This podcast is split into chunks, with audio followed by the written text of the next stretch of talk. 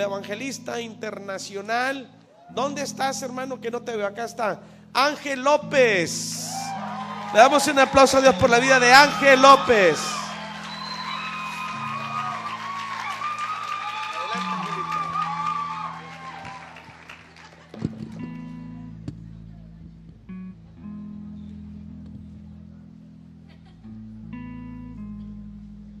¿Cómo están? Siempre que me toca compartirles, me da mucho, mucho, muchos nervios. Y hoy que estuvo más de emoción todo, ¿verdad? Se fue alargando un poquito. Ay, ya quiero, ya quiero para que se salga eso, ¿verdad? Porque el estar frente a todos ustedes que son tan, tan valiosos, pues me da nervios, ¿verdad? Pero bueno, quiero agradecerle a Dios por su gracia y su favor, porque es por medio de Él, es por Él que estoy aquí.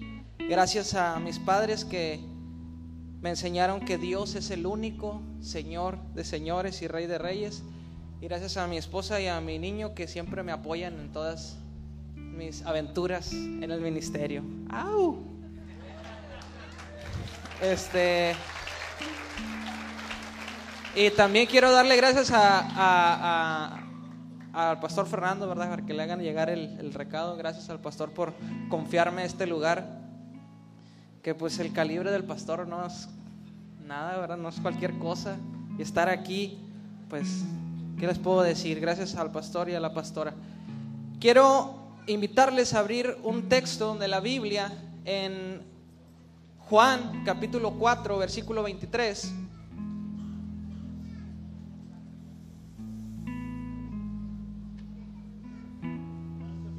Juan, San Juan, capítulo Sí, San Juan, San Juan, San Juan. El Evangelio según San Juan. Capítulo 4, versículo 23. No sé si tengo por ahí las filminas. Dice, mas la hora viene y ahora es cuando los verdaderos adoradores, ¿qué dice? Padre, en esta tarde yo quiero encomendarme en tus manos, Señor, para que tú me guíes a expresar el pensamiento que proviene de tu corazón, Señor, que no sea lo que se me ocurrió a mí, Señor, sino que sea lo que tú quieres enseñar a esta preciosa iglesia, Dios. Pido que tu Espíritu Santo me guíe, Señor, que dirija mis labios en el nombre de Jesús. Amén. Ahorita estuvimos cantando y fue impresionante la alabanza, fue impresionante el tiempo de adoración. La canción de Poderoso es una canción que desde la primera vez que la escuché me impactó. Yo dije, yo un día quiero que se cante esa, esa alabanza. Y la propuse varias veces ahí en el grupo de los músicos, pero nunca me hicieron caso. Entonces ahora que el pastor me dijo, pues tú predicas, ok, ahora me toca a mí decidir qué canción van a cantar. Yo quiero esa canción, Poderoso porque a mí me agrada que la gente escuche lo que es mi Dios. Él es poderoso. No hay otro Dios como Él. No hay otro Dios que se iguale a Él. Él me ha dado todo lo que tengo. Me ha hecho pasar también por momentos duros, pero todo lo que ahorita tengo, ahorita soy extremadamente feliz, mis hermanos. Soy sumamente feliz. No por lo que tengo, sino porque Dios está conmigo. Y lo veo a cada día, lo veo a, cada vez que me levanto, que voy a mi trabajo, que voy a hacer mis actividades diarias, veo la mano de Dios en mí. Y por eso me siento muy, muy, muy feliz. Pero Dios también me ha pasado por momentos en los que Él quiere que yo vea que Él es mi único sustentador. Y cuando me estaba pensando en qué podría compartirles, se me vinieron pues algunas cosas que Dios me ha permitido aprender, pero ah, incluso Jorge me dijo, oye, este, ¿qué vas a predicar para cantar más o menos algo similar a lo que compartas? Y yo le dije, no, pues esto. Y le dije, saquen esa canción. Y luego después el miércoles, no, ¿sabes qué, Jorge? Esa no. Ya me cambió Dios el tema, va a ser otra. Y luego el viernes, Jorge, no, esa no. ¿Sabes qué? Cambia de... Y le dijo, no, no, ya. Ya no vamos a cambiar la que dijiste, esa le vamos a dar. Entonces, y todavía ahorita yo le dije a mi hermano, a Evan, le dije, te vas temprano porque este, vamos a cantar una canción al final después de la prédica. Y ahorita llegó Evan y le dije, ¿sabes qué, Evan? No, esa no, vamos a cantar, vamos a cantar otra. Entonces Dios me ha estado cambiando lo que yo y estaba preparando eh, esta información, estos textos. Y me dice Javier ayer, oye, ya tienes el título de tu prédica. Y le dije, ¿sabes qué? Le voy a poner al límite de tu adoración. Yo quiero enseñarte algo. Después de esto, a lo mejor algunos me van a agarrar afuera tomatazos. A lo mejor algunos van a decir, ah, cara, yo no me sabía esto o no lo entiendo así. Pero yo voy a cambiar algunos parámetros, algunos paradigmas de muchos de nosotros. La alabanza es poderosa. La alabanza es poderosa en el reino espiritual. Cuando David tocaba frente a Saúl, los demonios que lo atormentaban huían. La escritura habla en uno de los salmos, me parece que es el Salmo 63.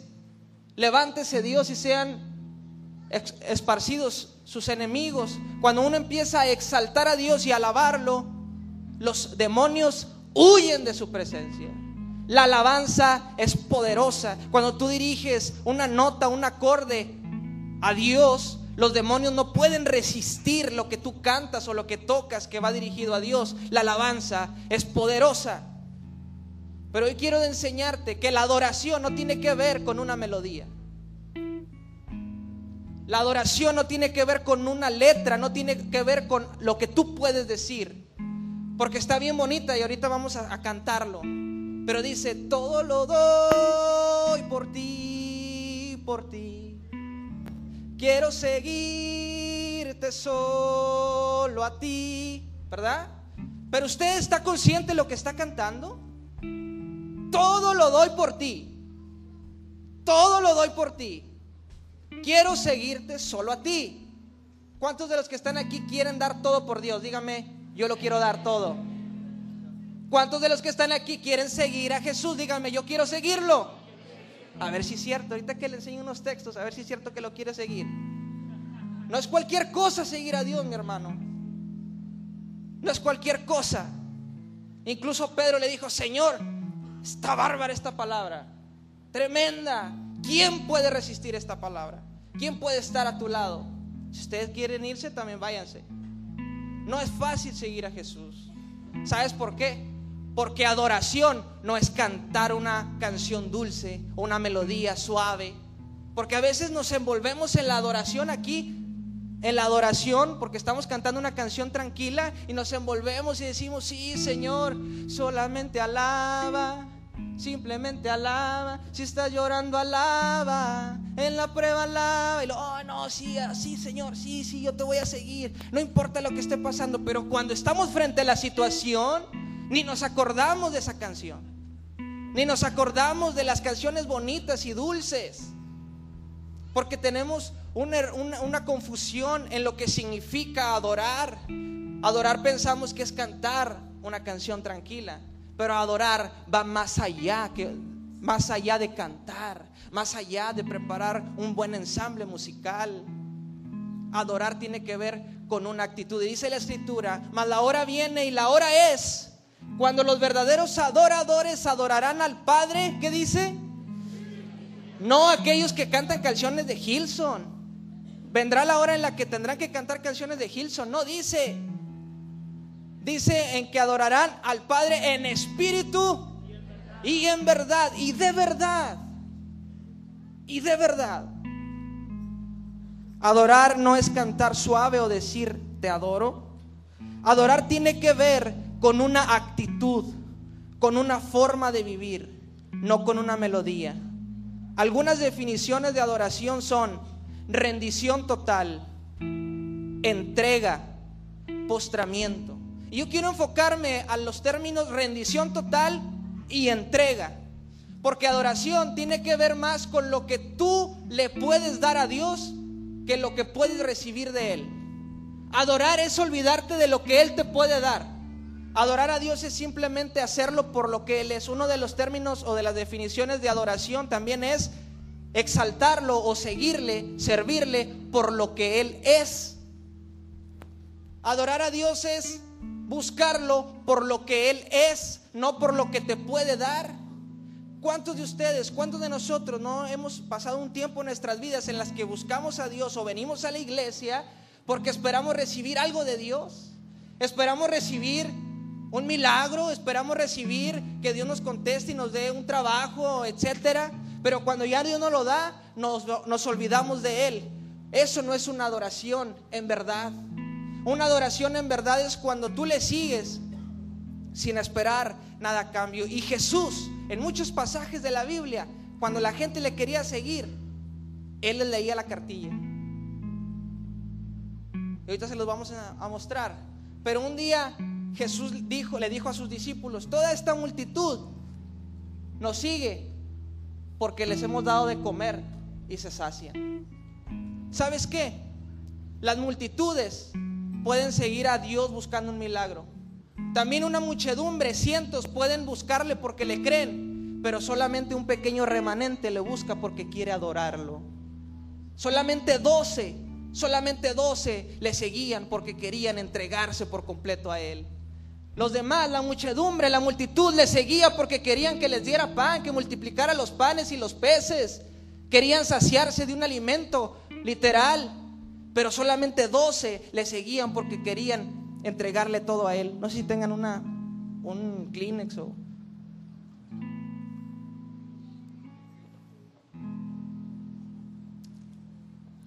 ¿Están conmigo aquí? Entonces, adoración no es preparar una canción bien bonita para el momento tranquilo o el momento en el que te metes así al, ya vamos a preparar el ambiente para la palabra. Adorar es una actitud, fíjate, adorar, que no se te olvide, adorar a Dios es buscarle o seguirle o servirle por lo que Él es. Hay un texto en Deuteronomio 6, capítulo 6, versículo 5 que dice, y amarás al Señor tu Dios con toda tu mente, con toda tu alma y con todas tus fuerzas. Pero no dice, y lo amarás si Él te bendijere. Y lo amarás si Él te diera un buen trabajo. Y lo amarás si tú tuvieras un buen sueldo. Y lo amarás si no pasaras por un divorcio. Y lo amarás si nunca te enfermaras. Y lo amarás, no dice, dice, y amarás a Dios de todo tu corazón, de toda tu mente, de toda tu alma y con todas tus fuerzas. Y olvídate de qué puedes recibir de Él.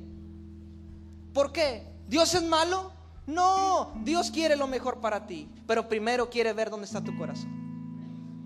Primero quiere que le demuestres a ver si lo amas más a Él o amas más a tus posesiones, a tu familia. Híjole, tápense algunos un oído. No puede ser. ¿Cómo me estás diciendo? ¿No puedo amar más a mi hijo? ¿No puedo amar más a mi esposa? Si el Señor me enseña en su palabra que ame a mi esposa, que ame a mis padres. Sí, pero no más que a Él. A Dios se le ama por sobre todas las cosas. Y no importa en qué circunstancia estés. Y ese es uno de los errores que tenemos, mis hermanos, mis amigos. Que decimos, no, pues estoy en momento de escasez, de tribulación, no, pues no voy a ir a la iglesia. Me dijeron que si iba a la iglesia ya todo iba a cambiar y no, mira, estoy, estoy peor. Ahora que voy a centro de alabanza me va peor. No es cierto, Dios está probando a ver qué tanto está dispuesto a adorarle. Escuche, adorarle. ¿Qué es adorar?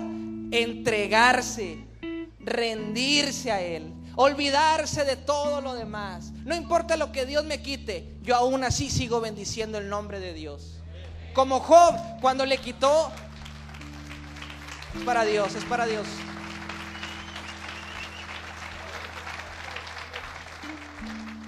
Cuando Satanás le dijo, no, pues Job bien padre, pues tiene su buen salario, hasta un cordero mata cada día para cada uno de sus hijos, una casona, pues así que padre. ¿A poco no es bonito venir a la iglesia cuando traes tu carro, cuando tienes tu trabajo, cuando cobras por quincena tu buen cheque, cuando todo va bien, está bien padre venir a la iglesia, sí, gloria a Dios, hombre, Dios es grande. ¿Por qué no? Pues mira, todo lo que tengo. ¿Sí o no, Chuy?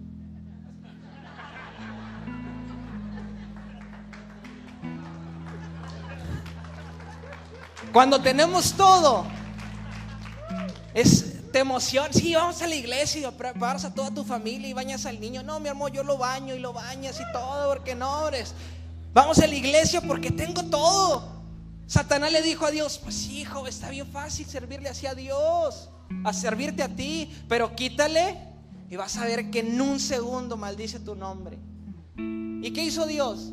Te voy a demostrar y también quiero, quiero que Job me demuestre que tanto me puede adorar. Y no lo puso a cantar en el altar. Así que, a ver, Job, cántate una canción acá bien padre. No. ¿Qué, qué fue lo que pasó con Job? Le quitó todo. Le quitó su, eh, sus hijos. Dice que en, menos de una hora llegó uno y le dijo, Job, tu hijo mayor murió. ¿Cómo? Ay, a menos infartaba y de apenas iba a caer. Y llegó otro y le dijo, tu hijo que sigue se murió. Ay, iba así para atrás, yo me imagino que iba Job cayendo, tenía siete hijos y se cayó en siete, en siete momentos, o sea, no se terminó de caer de uno solo. Porque dice que todavía no terminaba uno de decirle que había uno de sus hijos muerto y llegó otro a decirle. Y todavía no terminaba ese y llegó otro. Y todavía no terminaba de decirle y llegó. Ah, imagínese. Que todos murieron en el mismo y que perdió su casa y todo. ¿Y qué dijo Job? El nombre de Dios sea bendito.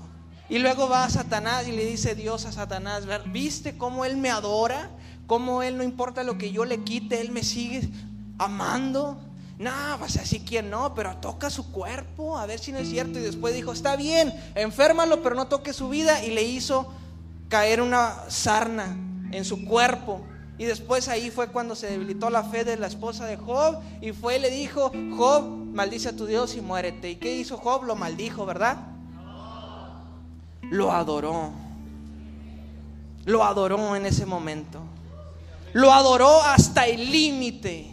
Pero ¿sabes qué? El límite no lo pones tú porque a veces uno dice, yo quiero adorar a Dios, pero yo quiero ayunar, un ejemplo. Yo quiero, no sé, este, ¿sabes qué, Señor? Voy a dejar de ver las novelas. Ya no voy a ver las novelas y te voy a adorar con eso. Te voy a entregar las novelas. Ya no las voy a ver. Pero no dejamos de ver películas de terror por decir algo, ¿verdad? O decir, ¿sabes qué, Señor? Ya no voy a tomar. Ya te entrego esa área de mi vida, ya no voy a tomar. Ese va a ser mi adoración. Rendir el alcohol ya no voy a tomar. Pero no deja el tabaco. Adoración es entrega total. El límite no lo pones tú, lo pone Dios. Él dice hasta dónde quiere que le adores. Tú no, le, tú no dices hasta cuándo le vas a adorar, si un minuto, dos segundos, o una hora, un día, una semana, un año, dos años, tres años, cuatro años, veinte años, treinta años. Tú no pones el límite, el límite lo pone Dios. Porque para Él es la adoración. Cuando Satanás le dijo a Jesús, todos los reinos de la tierra te entregaré si te postras y me adoras. Y Jesús le dijo, solo a Dios servirás y solo a Él adorarás. Solo a Él le debemos entregar todo lo que somos. La adoración tiene que ver más con lo que puedes rendir a Dios y no lo que puedes obtener de Dios. La adoración está fuertemente vinculada a la obediencia más que a los sacrificios. ¿Sabes por qué? Porque Dios no quiere, porque entonces se contradicir, contradiciría, bueno, se, se contradice la misma palabra de Dios cuando dice que no es por obras para que nadie se gloríe, ¿verdad? Sino por fe. Dios no quiere sacrificios. En realidad Dios no quiere que tú te vuelvas pobre o, que te vuelvas rico o que le des a tu hijo o que... En realidad no es que Dios te quiera pasar por un momento difícil. No es eso, que Dios te quiera quitar las cosas, porque en realidad lo que Dios quiere es bendecirnos. Pero fíjese, a mí me emociona llegar a mi casa y, que llego, llego, a la casa y, y luego mi niño sabe que llegué y corre, papi, y va y corre y me abraza y no me dice, papi, ¿qué me trajiste? No me dice. Él me abraza y me dice, papi, a trabajar, papi, a trabajar. Ah, le dije, le, le digo, sí, mi hijo, fui a trabajar. Y ahí anda, mira papi, me enseña algo que aprendió, que ya puede hacer esto, lo otro. Y me emociona que él corra y me abrace y me agarre de las piernas. Y quiera, papi, me cargas, papi, me cargas. Y lo cargo. Y me, me da mucha fuerza el saber que mi niño me espera. No esperando a que yo le dé algo, sino porque quiere verme. Claro, pero cuando yo me alegro con él, a mí me da mucho gusto que él traiga buena ropita, que traiga sus zapatitos nuevos, que traiga su guitarrita, su batería, etcétera, lo que le hemos comprado. Me da gusto y a veces cuando lo veo voy veo que va creciendo y digo, "Ay, mi niño se está poniendo bonito." Si es mío, si es mío. ¿eh? Y lo miro y dice mi mamá, me dice, no me lo miro y a, a lo mejor porque lo vemos con ojos de amor, ¿verdad? Pero dice, así sus facciones tan perfectas, así, así parece una caricatura. Y le digo, sí, está bien, bien bonito. Y, y cuando lo puedo, le puedo dar algo, no sé, le, le compro su, su, lecho. Cuando me dice, o cuando yo le digo, ¿quieres un jugo? Y nace de mí darle un, algo, me da gusto que él esté a gusto. Me hace feliz poder sostenerlo. Es lo mismo con Dios. No es que Dios te quiera ver en una tribulación o que te quiera pasar por aflicción, aflicciones, pero realmente Él quiere ver si tú lo buscas por lo que Él te puede dar o simplemente por lo que Él es. Cuando tú le, te entregas a Él por lo que Él es, entonces Él deja que te aplasten todas sus bendiciones. Cuando tú le buscas por lo que simplemente Él es, entonces Él deja que te aplasten todas sus bendiciones. Si hasta ahorita tú has sentido que la bendición no llega, entrégate totalmente a Él. ¿Cuántos de ustedes tienen miedo de perder su trabajo? Díganme, yo tengo miedo, hermano. ¿Hay, hay manos levantadas? ¿Hay gente que tiene miedo de perder su trabajo cuando no debería ser así? Porque si hoy pierdes tu trabajo, al amanecer viene uno mejor.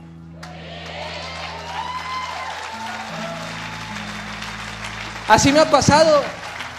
Y les digo todo esto porque me ha pasado a mí. Ahí está Chuy. Me acuerdo que a veces platicamos Chuy y yo le digo, ¿te acuerdas Chuy? Hace un año y medio que no teníamos nada. Nada Chuy teníamos. Y le dice, sí, sí, no teníamos nada. Y como Dios nos ha bendecido, pero ¿saben qué? Nosotros nos hemos propuesto en nuestro corazón buscar, seguir, servir a Dios, no importa cuál sea nuestra circunstancia, porque no buscamos a Dios por lo que Él nos puede dar. Porque ¿qué nos puede dar Dios? Dígame usted, ¿qué nos puede dar Dios? Todo. Dios es dueño del oro y de la plata, del universo, de la tierra, de todo. Dios nos puede dar todo. Pero Dios no está interesado a ver qué tanto quieres que Él te dé. Él quiere a ver qué tanto tú le puedes entregar a Él. Mateo 20:22. Jesús le dijo a Juan y a Jacobo, cuando la mamá de Jacobo y Juan llegaron, llegó con Jesús y le dijo, Señor, cuando estés en tu reino, manda que Juan se siente a la derecha y Jacobo se siente a tu izquierda. ¿Y qué le dijo Jesús? Ah, pues estaba esperando nomás que me lo pidieran. Claro. Así le dijo Jesús. ¿Qué le dijo? Le dijo, son capaces de beber el vaso que yo beberé y ser bautizados del bautismo que seré bautizado? Primero los retó, les preguntó qué tanto estaban dispuestos a entregarle a él. Es lo primero que sucedió ahí. Primero Jesús quiso que ellos mismos le demostraran a Jesús qué tanto estaban, se, se atreverían a entregarle a Dios, a Jesús. ¿De qué estaba hablando Jesús cuando dijo, son capaces de beber el vaso que yo beberé y ser bautizados del bautismo que seré bautizado? ¿De qué estaba hablando? De morir por Jesús, de morir de la misma forma que murió Jesús. ¿Y qué dijeron ellos? Podemos. Y Jesús dijo, sí, cierto, ustedes ciertamente morirán por causa de mí, pero el que yo los ponga a la diestra o a la izquierda, no es mío darlo. Mateo 10:37, Jesús les dijo esto. Y aquí yo me baso por lo que, todo lo, lo, que les estoy diciendo, puros textos bíblicos, para que no diga que traje una doctrina religiosa. Dice en Mateo 10:37, y el que ama a padre o madre más que a mí, no es digno de mí. O el que ama a hijo o hija más que a mí, no es digno de mí. En el versículo 38 dice, y el que no toma su cruz, y sigue en pos de mí, no es digno de mí. ¿Sabe qué? Si usted cree en Jesús, usted es salvo.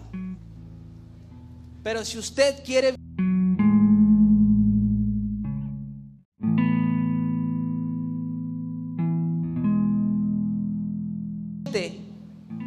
Jesús les dijo esto.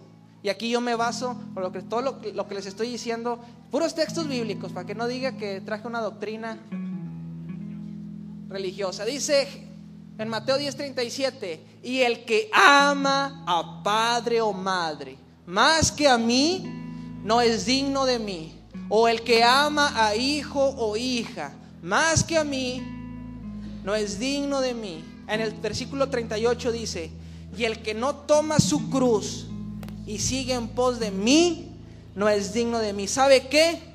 Si usted cree en Jesús, usted es salvo. Pero si usted quiere vivir con Jesús y probar de las delicias de su presencia, tiene que adorarle. La salvación es gratis, no tiene que hacer nada más. Por eso le digo, la multitud, la muchedumbre creyó en él, pero solamente 12 lo entregaron todo por Jesús y estuvieron con él hasta el final. Solamente 12. ¿Usted quiere ser del montón o del remanente escogido? Los que adoran o los que simplemente creen. Porque es un regalo la salvación. Es por gracia. La salvación es por creer y confesar que Jesús es el Señor. Pero no todos los que confiesan que Jesús es el Señor entregan todo por Él. Es diferente ser salvo a adorarle. Es diferente. Mateo 8, 19 dice que un día un escriba vino y le dijo, Señor, te seguiré a donde quiera que vayas. Y Jesús le dijo, claro, yo te voy a poner en una casa grande, con un cuarto espacioso, una cama, una almohada. Tendrás un baño inmenso, inmenso, inmenso, como el que platicaba el hermano Martín en la mañana. Claro, ¿así le dijo? No. Le dijo, las zorras tienen guaridas y las aves del cielo nidos. Pero yo, el Hijo del Hombre, no tengo ni, ni dónde recostar mi cabeza. ¿Aún así me quiere seguir? ¿Eh? ¿Se fijan cómo adorar a Jesús, adorar a Dios, implica algo más allá? No simplemente cantarle. En el versículo, en Marcos 10, 28, habla de cuando Jesús expresa y dice que la multitud le siguió porque comieron pan y se saciaron. Marcos 10,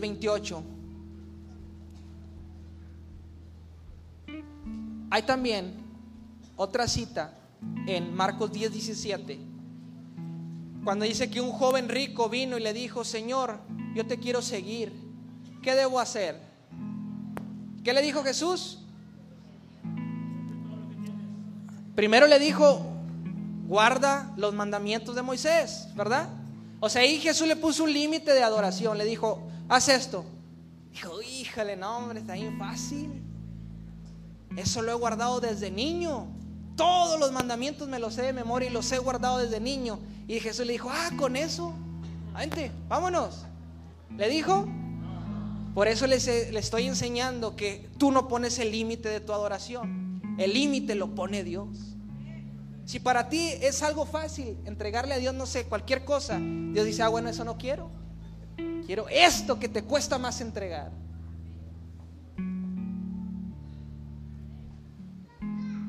Jesús le dijo a aquel joven, guarda los mandamientos. Híjole, Señor, qué bueno que me pediste eso. Eso lo he guardado desde mi niñez. Ok, solamente una cosa te falta.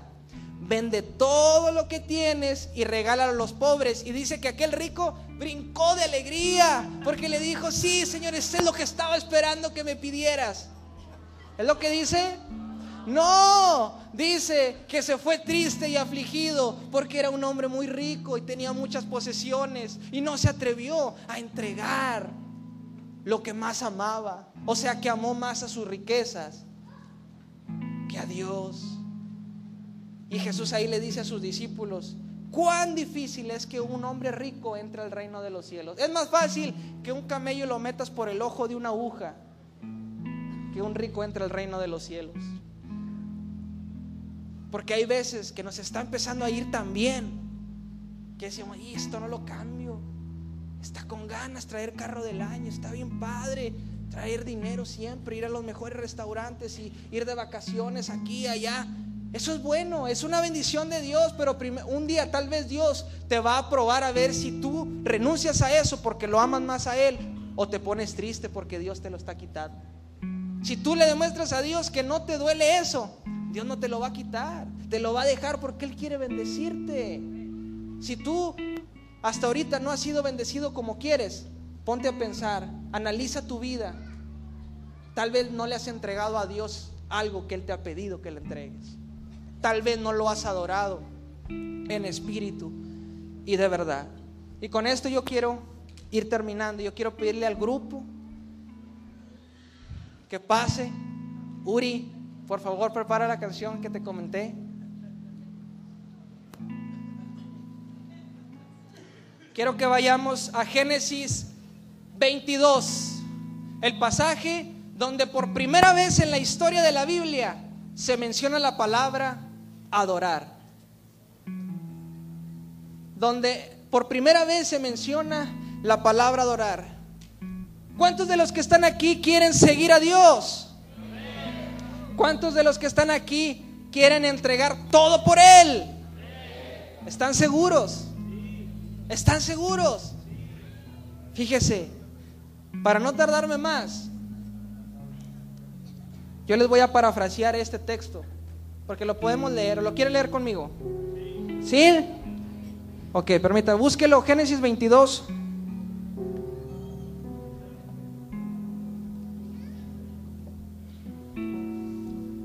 Aconteció después de estas cosas que probó Dios a Abraham y le dijo, Abraham, y él respondió, heme aquí, y dijo, toma ahora a tu hijo, tu único hijo, Isaac a quien amas y vete a tierra de Moriah y ofrécelo allí en holocausto sobre uno de los montes que yo te diré.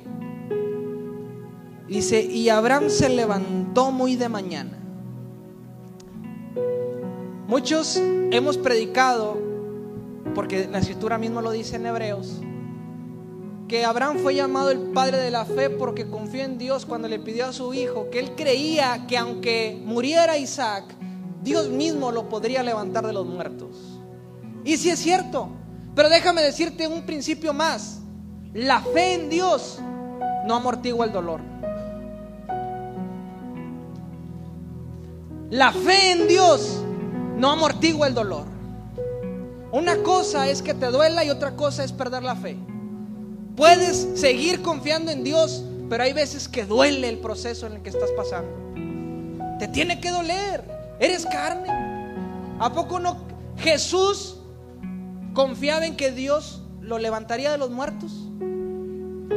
Él mismo sabía que él mismo tenía el poder de dar su vida y de volverla a tomar. Entonces, ¿por qué en Getsemaní sudó sangre? Porque entró en un estrés, en una presión de Señor, si es posible que pase de mí esta copa pero que no se haga mi voluntad sino la tuya. El confiar en Dios no amortigua el dolor. Por eso muchos hemos predicado que Abraham, cuando Dios le pidió a su hijo, sí, claro Señor, te lo doy. Pero yo me imagino que le dijo, sí Señor, está bien, pero tal vez se pasó la noche en vela. Tal vez lloró a su hijo. No fue fácil. ¿No fue algo sencillo? Ahora, cuando él le dijo, sí, Señor, y se fue a la cama y estuvo llorando, bueno, esto me lo estoy imaginando, no piense y diga, Ángel dijo que lloró Abraham mucho por su hijo, no. Yo me imagino. ¿Por qué Dios no le dijo, ya Abraham, no estés triste, no te creas? Nomás quería ver si tú me lo dabas, sí está bien. Está bien, ya no me lo des. No, no, no, no, no, no le dijo eso dejó que se levantara muy de mañana. Y luego se levantó de mañana temprano. Ahí Dios le pudo haber dicho, ya Abraham, ya, ya. Era broma, hombre. No, hombre, ya, ya acuéstate a dormir otra vez, acuesta Isaac. Y todos felices, no te creas. Ya, ya creo, ya me doy cuenta que me temes.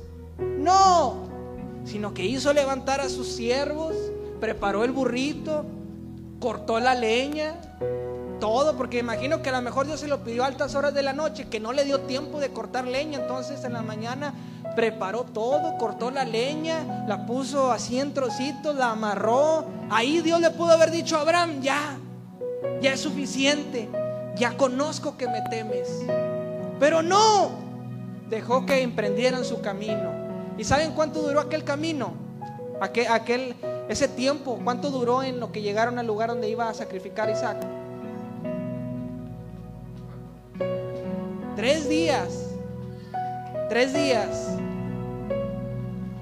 Y cuando iban caminando, y luego cuando Isaac, porque dice que tenía aproximadamente unos ocho años, cuando Isaac le dice, papá, llevas todo, llevas la leña, el fuego, los cerillos, llevas todo, pero ¿dónde está el cordero?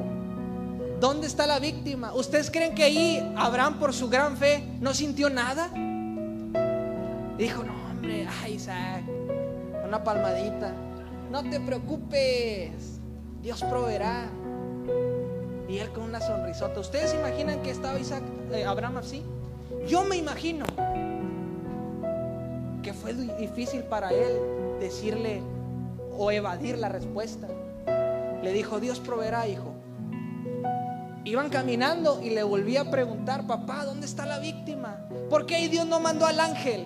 Le dijo, ya, detente Abraham, sé que temes a Dios, porque el límite de tu adoración no lo pones tú, lo establece Dios. El límite no lo pones tú, lo establece Dios. Y si lo que has entregado hasta ahorita dice el Señor, ya, ya te entregué mucho, es suficiente. Prepárate porque no te va a pedir Dios solamente eso. Te va a pedir más. Te va a pedir más. Porque la hora viene y la hora es cuando los verdaderos adoradores adorarán al Padre en espíritu y en verdad. Y luego, más adelante, en el versículo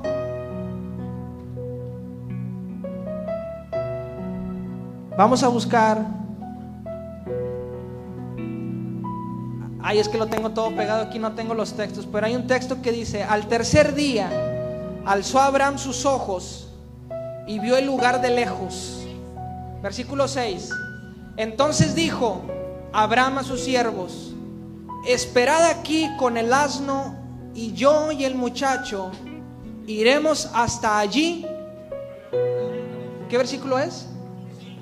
Versículo 5 dice, Espera, esperad aquí con el asno y yo y el muchacho iremos hasta allá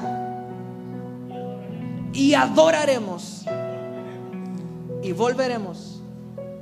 Pero ¿saben qué? Muchos podemos imaginarnos que estaba una plataforma como el que va a estar en el Congreso Juvenil. Ya estaba toda la banda lista, porque Abraham dijo, iremos hasta allá y adoraremos. O sea que va a haber una adoración en la alabanza tremenda. Ya había instrumentos preparados ahí para cantarle a Dios porque Abraham dijo, iremos hasta allá, adoraremos y volveremos.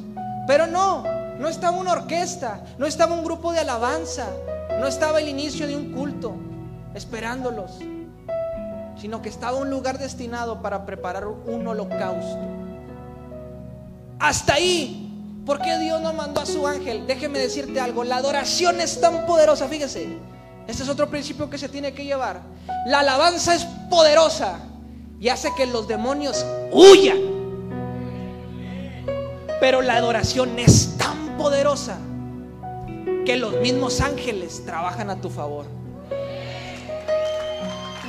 ¿Sí? La alabanza es tan poderosa que los demonios huyen de la presencia de Dios, no resisten la alabanza. Pero la adoración hace que el universo trabaje a favor tuyo.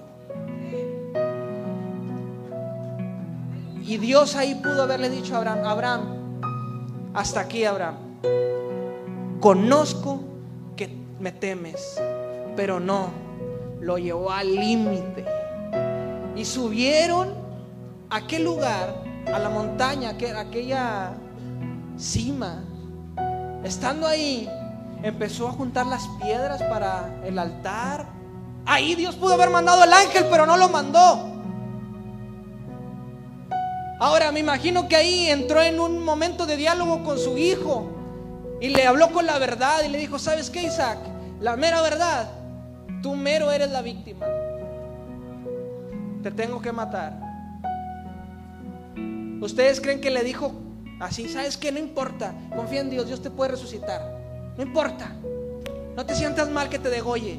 No hay bronca. Si te degollo, no temas. Dios te puede levantar. No. Para un niño de 8 años tal vez fue difícil entender aquello. ¿Quién de ustedes le agrada corregir a sus hijos, tener que pegarles? A nadie nos gusta que nuestros hijos sufran. ¿Cuántos de ustedes quisieran enfrentarse a la situación de asesinar a su propio hijo? Ah, caray. Abraham estaba listo para hacerlo. Ahí Dios pudo haber mandado al ángel, pero no lo hizo. Porque Dios lo quería llevar al límite. Y después lo acostó y amarró sus pies. Ahí Dios, ¿por qué no mandó el ángel? Y amarró sus manos. Porque ahí Dios no envió a su ángel. Y afiló el cuchillo. Porque ahí no envió a su ángel.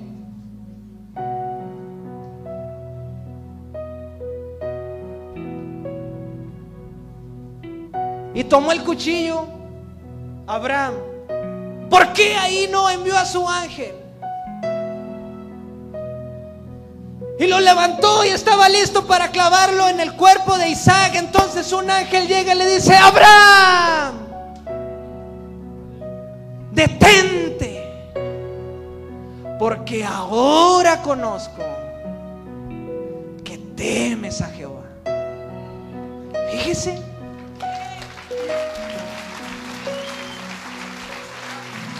Porque ahora conozco hasta el final, hasta el límite. El límite no lo pones tú, lo pone Dios. Y si te atreves a llegar al límite que establece Dios, te aplastará una enorme cantidad de bendiciones. Si te atreves a llegar no al límite que tú estableces, sino al límite que dice Dios, entrégale todo a Él. Entrégale todo a Él. Tu familia, tu trabajo, tus posesiones, tu casa, tu carro, en lo que confías. David dice, aquellos confían en carros, aquellos en caballos. Para nosotros, del nombre de Jehová, tendremos memoria. Ponte de pie, ponte de pie.